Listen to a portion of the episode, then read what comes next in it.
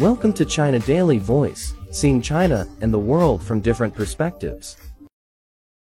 The United States on Wednesday vetoed a Security Council resolution that would have called for humanitarian pauses in Gaza. The Brazilian drafted resolution won the support of 12 of the 15 members of the Security Council. The United States, which has veto power, was the only council member that voted against it. Britain and Russia abstained. Before voting on the Brazilian draft, the Security Council voted separately on two amendments to the Brazilian draft submitted by Russia.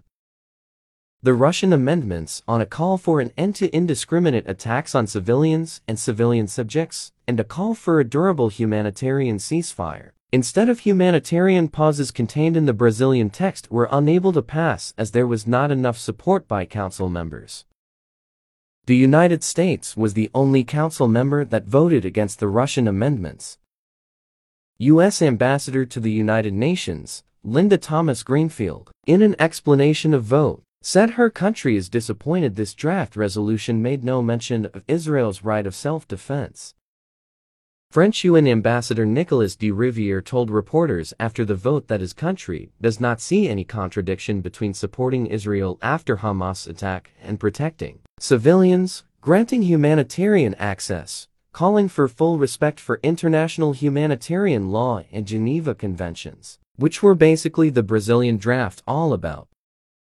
Russian UN Ambassador Vasily Nebenzia blasted the United States for its hypocrisy and double standards.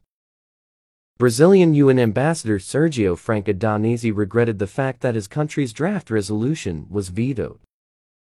Sadly, very sadly, Silence and inaction prevailed to no one's long-term interests, he said. While we deeply regret collective action is made impossible in the Security Council, we do hope that efforts by other actors will yield positive results. Hundreds of thousands of civilians in Gaza cannot wait any longer. Actually, they have waited for far too long.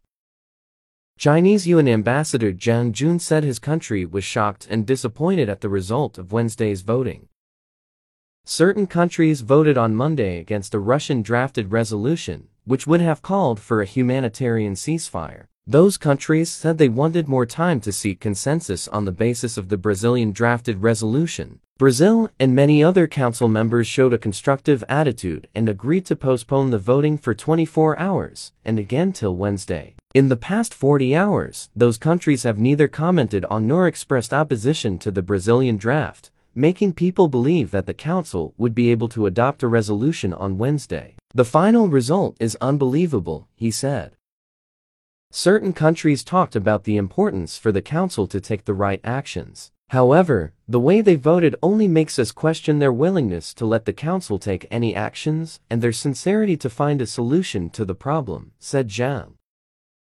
The Security Council on Monday failed to adopt the Russian drafted resolution, the draft resolution failed to win enough votes in favor for adoption. The United States, together with Britain, France, and Japan, voted against it. That's all for today. For more news and analysis, buy the paper. Until next time.